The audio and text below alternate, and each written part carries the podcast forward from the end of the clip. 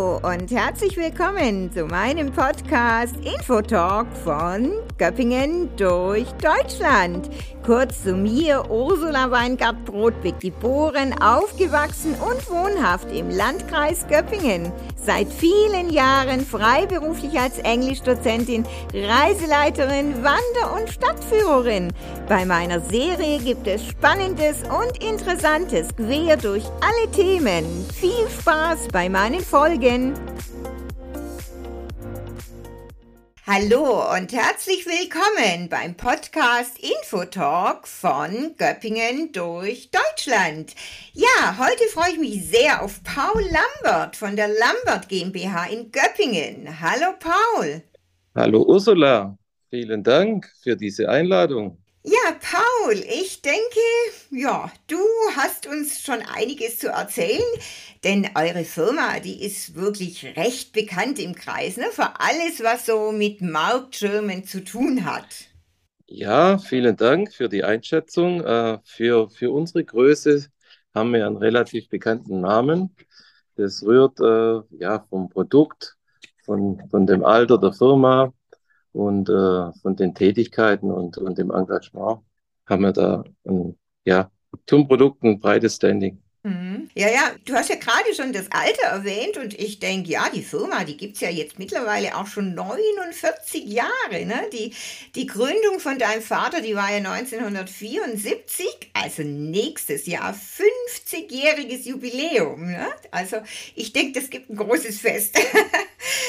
Aber soweit ich weiß, dein Vater, äh, der hat vor der Formgründung ein bisschen, äh, ja, ganz äh, unterschiedliche Dinge gemacht, oder? Ja, er, er kommt gebürtig aus Westenbeuren, also aus, aus der Region hier. Und äh, ging dann auf die Schule, ging dann zum Böhringer, hat dort die Schlosserlehre gemacht, hat sich noch weitergebildet als technischer Zeichner und ging dann auf, äh, ging sein Lebenslauf los und er ging durch, durch viele Stationen am Anfang. War mal auf dem Schiff, Öltanker repariert. Ach was. Ja. ja.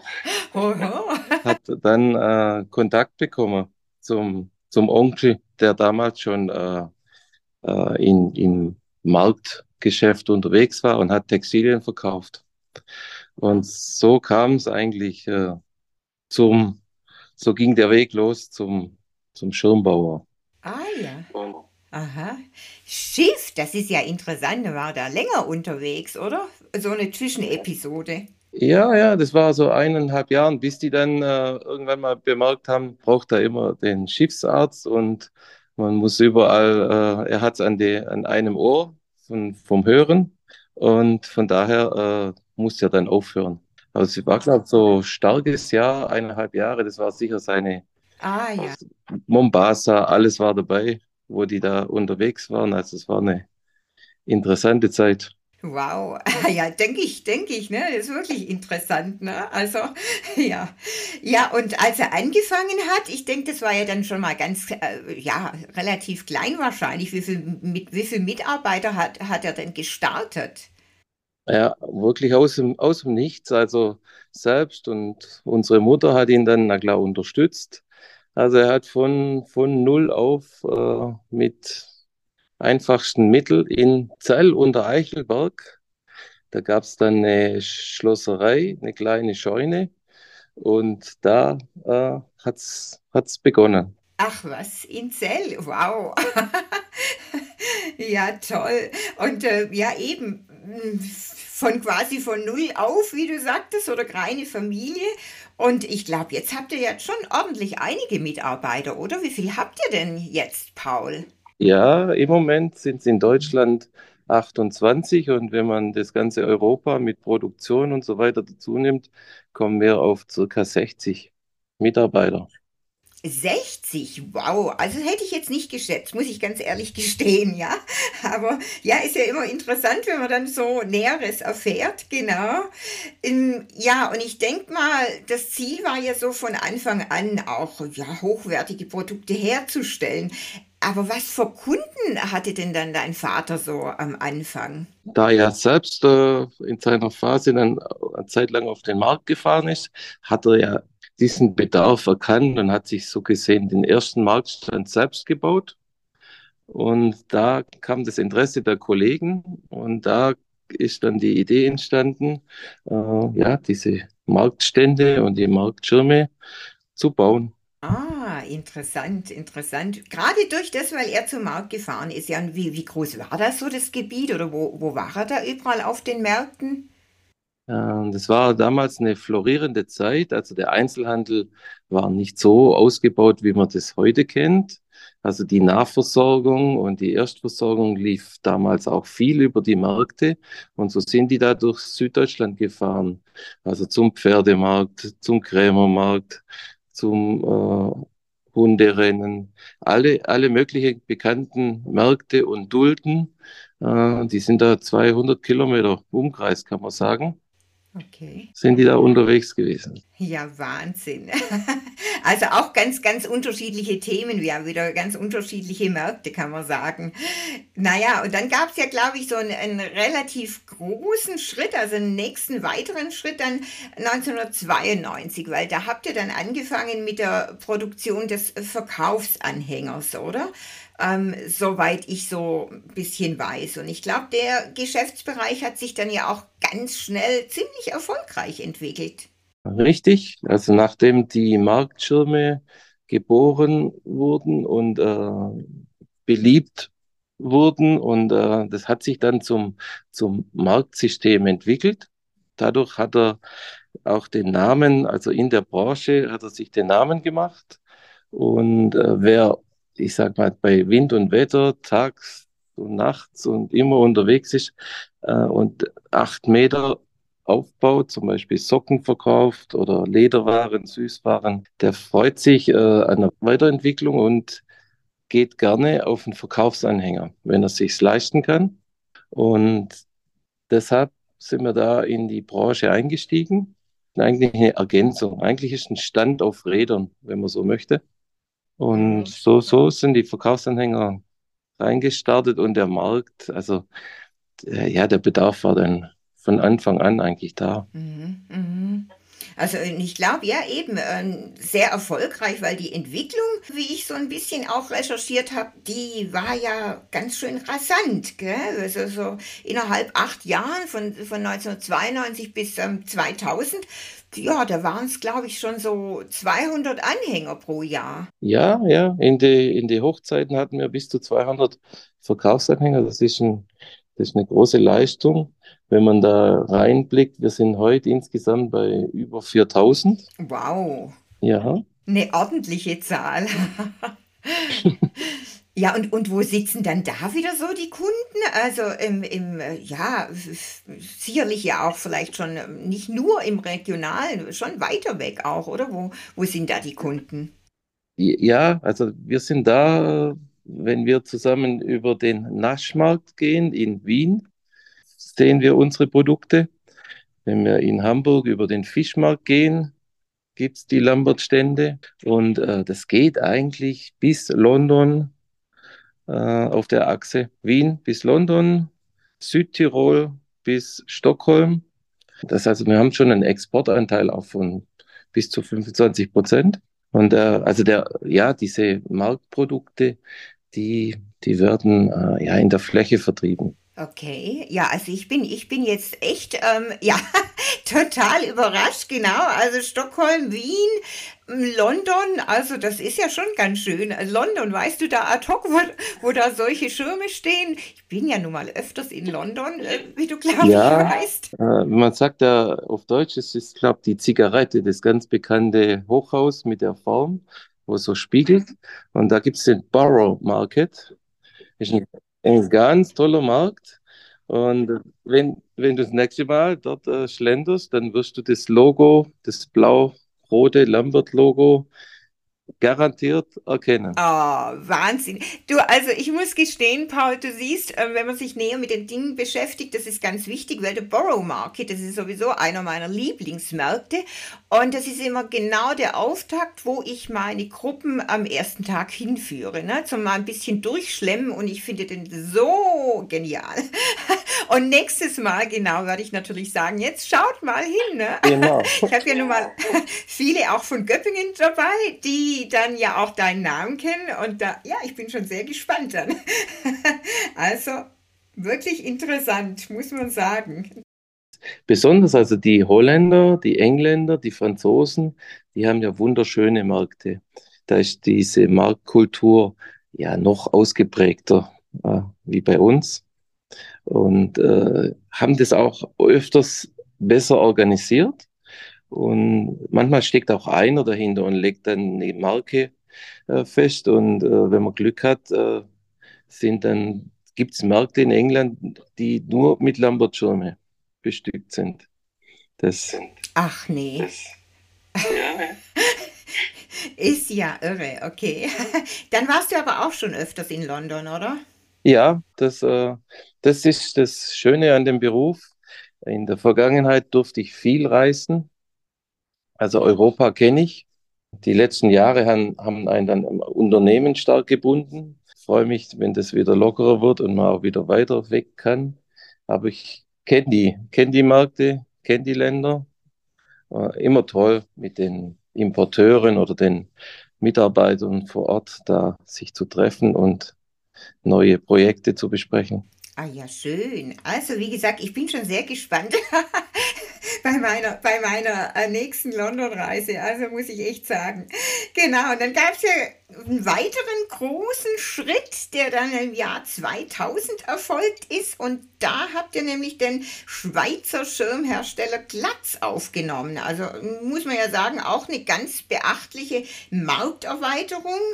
Und das war, oder Glatze ist so vom privaten Sektor, aber glaube ich auch für die Hotellerie und die Gastronomie, oder? Ähm, was was äh, verbirgt sich da dahinter? Ja, das äh, hast du gut, gut rausgelesen, gut erkannt. Also wir haben dann 2000 den Schritt der Unternehmensentwicklung. Also wir haben, man sagt Divisionen. Wenn man jetzt hatten wir es, weiß ich, über die Marktstände und die Verkaufsfahrzeuge. Das sind alles Produkte für den ambulanten Handel, nennt sich's, und für den Wochenmarkt. Und dann haben wir uns weiterentwickelt für Objektschirme, Objektschutz. Da fällt viel drunter vom, vom Dach über die Pergola.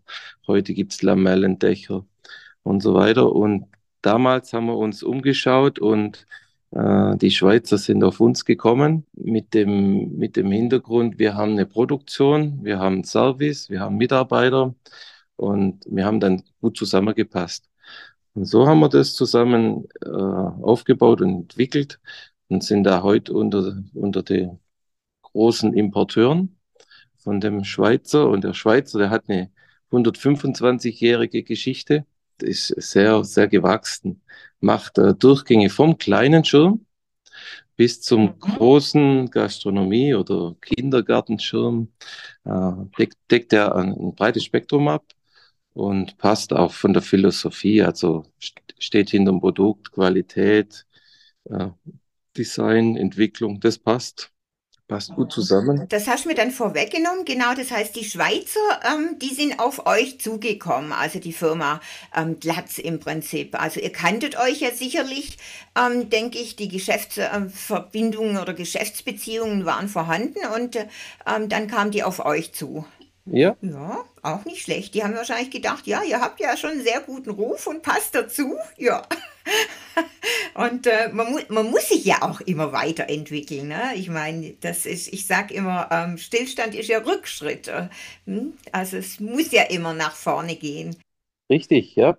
Und ich denke mal, durch die Produkterweiterung dann mit der Firma Glatz, klar, da habt ihr natürlich ja auch mehr Fläche gebraucht. Dann äh, einer, einerseits für die Produktion, natürlich aber auch für die Ausstellung. Und ähm, ich glaube, dann hattet ihr den ähm, ja, Neubau im Stauferpark dann äh, geplant und umgesetzt, oder? Es ging ja dann von, von Eislingen, wo ihr angesiedelt wart, nach Göppingen. Genau, richtig. Wenn wir, wenn wir kurz nochmal ausholen, also in, in Zell und Eichelberg ist das entstanden. Dann waren wir lange in Meitis bei Göppingen, also ein Vorort. Ah, in Meitis? Ja, genau.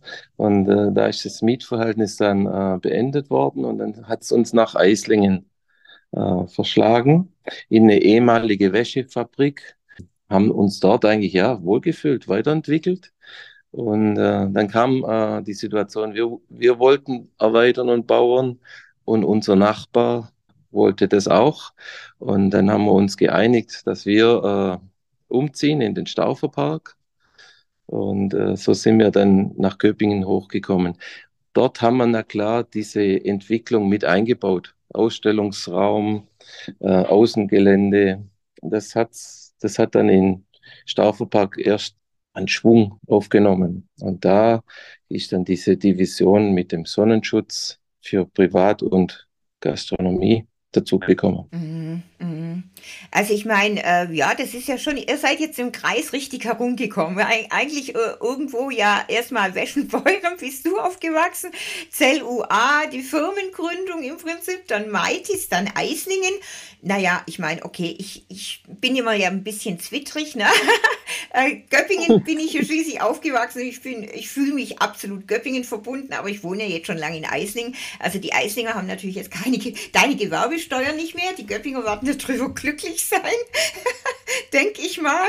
Also nicht unglücklich. Naja, und eben für so, ein, für so eine Gesamtproduktion, was ihr ja jetzt da so habt, äh, da gehören ja schon einige Bereiche dazu. Also ich meine, jemand muss das ganze Ding designen, dann, dann muss es ja genäht werden. Das passiert dann auch bei euch im Haus, oder? Und ähm, ja klar, dann gehört wahrscheinlich ja auch eine Schlosserei dazu und klar, Vertriebsleute sowieso, weil ohne die äh, hätte niemand was zu tun. Also ich denke, das sind ja einige Bereiche, oder? Die ihr so habt. Ja, man spricht da von der Fertigungstiefe. Also wir, wir müssen uns mit äh, den Textilien beschäftigen, also die richtigen Tücher einkaufen, die dann die Sonne aushalten und das Wasser abweisen. Dann äh, fleißige Näherinnen, die das korrekt zusammennähen. Und auf der anderen Seite haben wir dann Gestell, die Metallproduktion, Gestellbau und, und den Fahrzeugbau, was na klar heute äh, sehr wichtig ist, einfach immer Service und äh, After Sale, einfach Garantie und Wartung. Wir stehen da auch immer dazu, dass äh, jemand ein Produkt gekauft hat, dann kriegt er sehr, sehr lange oder so lange, wie es möglich ist, seinen Service oder seine Reparatur. Das sind wir eigentlich alt hergesehen, sehr nachhaltig. Wir, bei, bei uns äh, gibt's, wird das im Tuch verpackt, nicht, nicht im Plastik. Man kann das Produkt äh, lange nutzen, also ja, große Nachhaltigkeit drin. Ja, ich denke, das ist natürlich äh, wichtig. Ähm, heute, klar, mehr, mehr denn je. Also, ähm, ja, wie gesagt, es ist ja überall ein großes Thema. Äh, ja, Stoffe, Tuch ähm, hast du angesprochen. Wo kauft man denn sowas ein? Da gibt es ja dann auch wieder irgendwie, seid ihr da auf einer Messe oder gibt es da viele, die sowas herstellen? Äh, nee, das ist äh, ein, ein, überschaubarer Markt. Also die Baumwolle, die kommt von eh her immer aus Frankreich. Ja, die haben da die besten äh, Webereien und äh, muss gut imprägniert werden. Die Baumwolle atmet, von daher ist es gut für die, ja, für große Stände, die dann einfach ein schönes Klima drunter haben. Dann gibt es die Markisentücher, die kommen Österreich, Italien und England. Äh, und dann gibt es Synthetikstoffe, Polyesterplanen, die kommen aus Deutschland, Holland, Österreich. Wir kaufen alles, wo irgendwo möglich ist, regional ein, äh, Deutschland und im nahen Europa. Wir haben zum Beispiel aus Asien oder so haben wir keine direkten mhm. Lieferanten. Das hören sicherlich alle gern. Aber ist ja trotzdem ein ganz ordentliches Gebiet, ne? Wieder also schon ganz, ganz verschiedene Länder und ja, da gehört ja auch einiges ähm, dazu, denke ich mal, das so, ja, äh, einzukaufen, importieren, ähm, auch immer über das Neueste Bescheid zu wissen, wahrscheinlich.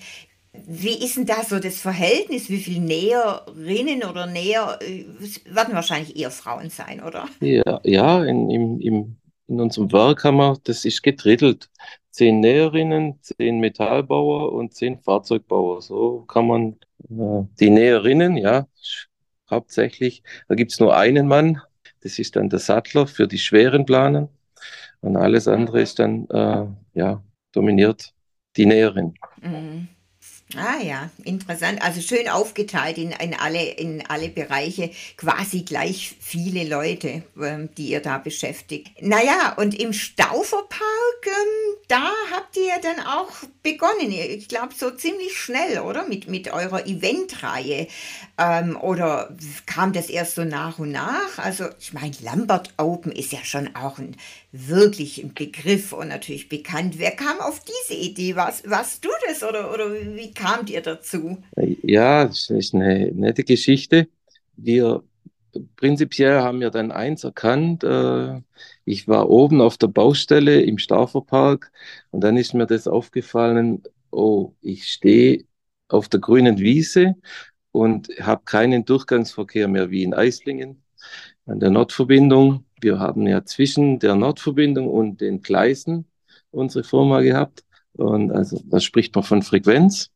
Und da sind wir in den Stauferpark gezogen und da gab es erstmal keine Frequenz. Das bedeutet dann für den Unternehmer, oh, hoppla, jetzt muss ich an meinem Marketing arbeiten, an meinem Standard, an meiner Bekanntheit.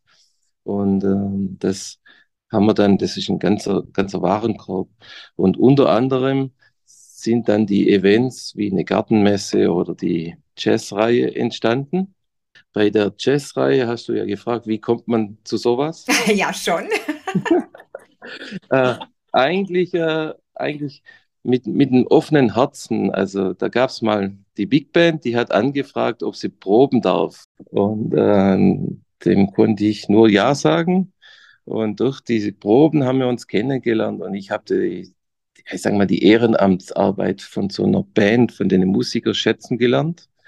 Und es hat dann mehrere Proben sind dann daraus geworden und dann gab es auch mal das erste, sag mal, öffentliche kleines Konzert für die Eltern und die Freunde.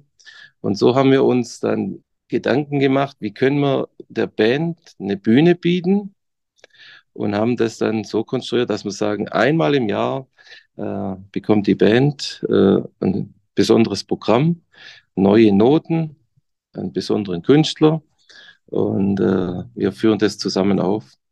So ist das vor ungefähr 15 Jahren dann entstanden. Ja, Wahnsinn. Also irgendwo ja auch ein bisschen ein Zufall, oder? Weil die Band so auf, auf dich zukam oder auf euch zukam und dann so nach und nach, ne? Muss man, muss man ja sagen. Ja, ja, also so, es ist so ein Mix aus äh, offen für, für was Neues oder mal was unterstützen. Und äh, ja, wir haben dort die Möglichkeiten und äh, vielleicht sehen, man muss auch ein Stück weit, ja, verrückt oder halt äh, fantasiert äh, sein, dass man sowas dann macht. Das ist, ein, ist eine riesen, riesen Aufgabe, was da, was da dran hängt. Das kann ich mir vorstellen. Also, ja. Aber ich meine, ja, klar, die Lambert-Augen, wie gesagt, ich meine, ihr habt da ja schon wirklich ähm, einiges auf die Beine gestellt, ne? Also schon ganz besondere Dinge, ne? Klar, einmal ist Lambert Jack Big Band ist ja auch schon öfters da gewesen und ähm, natürlich immer super. Aber dann hattet ihr ja auch 2017 ein tolles Tribute an die Beatles, dann äh, glaube ich ein Udo Jürgens Tribute bei den äh, 12. Lambert-Augen. Also ähm, man könnte, glaube ich, schon einiges aufzählen. Gab es da so ein persönliches Highlight von dir? Ja, also durch diese zwölf Konzerte gab es, äh, jeder hat also seine eigenen Favoriten. Äh, meine sind sicher, da gab es den Roman Lob damals, der hat den, äh, einen Wettbewerb gewonnen beim Stefan Raab. Da haben wir das Standing Still, hat es geheißen. äh, mit der Celine Huber. Das war wunderschön. Dann haben wir damals die Rockgeschichte gemacht mit, mit dem Markus Engelstädter und Queen. Das war, äh, das war Wahnsinn. Wir hatten einen zweiten Stock eingebaut, wo ein Chor äh, über der Band war. Das war äh, Wahnsinn. Äh, sicher eins der schönsten für mich jetzt. Aber alle, alle, also durchweg äh, immer faszinierend gewesen. Ja klar, ist ja schon was absolut Besonderes, muss man, muss man sagen. Naja, und dann ähm, Live Club, so ja, Disco in der, in der Schirmfabrik, das ist ja jetzt auch irgendwie wieder ein bisschen was Neues. Äh, was kannst du uns denn darüber erzählen? Ja, das ist ja, ich sag mal, ein besonderes Format. Jeder kennt die Disco. Äh, die Disco dann quasi in einer Off-Location wiederum auch ein bisschen was Besonderes, ein bisschen mit Qualität. Live steht dann für, äh, für Ergänzung, entweder ein Sänger, Saxophon oder, oder solche Zugaben. Und so haben wir den Live-Club ins Leben gerufen. Wir haben den am Standort schon, am alten Standort dreimal aufführen dürfen. Dann kam jetzt der Umzug und die Corona-Zeit. Jetzt freuen wir uns äh, dieses Jahr im Herbst, machen wir sicher den nächsten Live-Club. Oh, dann können wir also gespannt sein, was sich im Herbst dieses Jahr tut äh, bei Lambert, also im, im Weber-Areal. Also bin ich auch neugierig, genau. Aber ja, ich denke, das ist ja eine ganz, äh, ganze Menge Vorbereitung, was man für solche Events braucht, die ihr da so durchzieht. Pff, wie viele Leute sind da so im Durchschnitt ähm, beschäftigt? Ja, das, äh, das, äh, das bindet einen und äh, da hat man ein, ein, ja, ein, ein gutes Team. Ich denke mal, für so, für so die, für die Lambert Open braucht man sicher um die fünf, äh, die ganz eng äh, um mich arbeiten. Und aber wenn man alles nimmt, Personal von der Gastronomie, Catering äh, und so weiter, Technik, das, das sind viele unterwegs. Also es ist 20 Stück. Ja, denke ich. Also ich meine, ich weiß schon immer, was es, äh, was es heißt, meine, meine kleinen Events äh, zu organisieren und das ist, ja, und ich meine, dann sowas umzusetzen, das ist natürlich schon beachtlich. Sag mal, Paul, was anderes. Wann bist du eigentlich ins Unternehmen eingestiegen und war dir das immer gleich klar, dass du mal den Betrieb weiterführen willst oder, ja, oder kam, hat sich das erst so nach und nach entwickelt? Das äh, war sicher alles äh, fließend, würde ich sagen.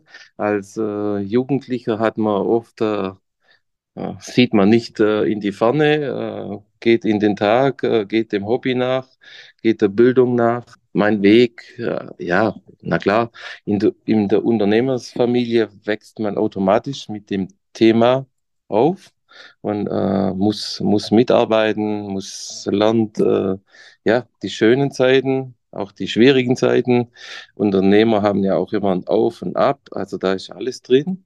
Meine Laufbahn ging dann aber äh, zunächst, äh, habe ich eine Ausbildung gemacht, Maschinenfabrik in der EMAG in Zallach. Ja, da habe ich äh, tolle Ausbildung machen dürfen zum Industriemechaniker und gleichzeitig äh, die Kaufmannskunst mit dem Berufskolleg. War damals so ein Modellprojekt, äh, kaufmännisch und technische Ausbildung. Das äh, hilft, hilft heute oft noch. Äh, dann bin ich so, äh, das haben wir tags, ist immer im Moment in der Presse, also dann bin ich bei der Bundeswehr gewesen, habe meinen Grundwehrdienst abgehalten, die zehn Monate. Die waren auch hochinteressant. Und dann war es 1995, 96, äh, dann bin ich direkt ins Unternehmen eingestiegen. Ah ja, okay. Also dann hast du fast nicht ganz, also auch in so zwei Jahren dann nochmal ein persönliches Jubiläum. Äh, würdest, würdest du dann auch hoffen, dass äh, eines deiner Kinder einsteigt? Ich denke mal, irgendwie äh, wünscht man sich das ja vielleicht schon, oder dass das weitergeführt wird, ne, was man da so Tolles aufgebaut hat. Ja, das äh, wünschen sich die Eltern äh, sicherlich. Äh, darf man sich auch wünschen. Man man kann auch hoffen, man kann es nicht groß aussprechen, das muss sich äh, ergeben. Also zum einen muss einfach ein Wille da sein, muss auch das Geschick da sein. Äh, man muss auch äh, ja eine, gewisse Neigung zum Unternehmer muss da sein äh, und ein gewisses Profil. Wir haben äh, ja das tolle Glück, wir haben drei Kinder, 20, 19 und 12. Und äh, das sieht, Stand heute, gut aus. Also ich habe Hoffnung. Ah, schön, schön. Wunderbar. Ja, Mensch, Paul, und ich meine, außer, außer natürlich also als ähm, ja, Firmeninhaber, du hast ja noch eine ganze Menge anderer Funktionen. Ne? Stadtrat, du engagierst dich ganz schön beim Sportverein, dann bist, glaube ich, noch bei der Oldtimer-Gruppe der Feuerwehr. Also, das ist schon einiges. Also, äh, da könnten wir dann fast noch irgendwann noch einen zweiten Podcast draus machen. Also, du hast schon, ich denke mal, dein Programm ist schon sehr, ähm, ja, sehr erfüllt. Ja, ich habe äh, volle Tage und äh ein, ein, ein schönes Aufgabengebiet. Das äh, hast du gut erkannt, gut beschrieben. Ähm, es macht Spaß. Es macht Spaß, äh, dort sich einzubringen, wo, wo man ja gebraucht wird oder auch helfen kann. Und daher sind diese, diese einzelnen Felder, ja, die sind nach und nach entstanden. Die Feuerwehr-Oldtimer, das ist eine nette Truppe. Da habe ich jetzt keine Arbeit, da darf ich äh, kommen, mal zum Schorle trinken. Äh, ja, der Sportverein ist, ein, ist eine schöne Aufgabe. Ich sehe schon, da müssen wir doch nochmal sprechen. Also Paul, mach's gut. Ich würde mal sagen, bleib weiterhin so aktiv und äh, natürlich viel Erfolg wünsche ich dir. Dann bis irgendwann demnächst mal wieder. Sehr gerne. Vielen Dank und auf Wiederhören. Mach's gut und tschüss. Tschüss.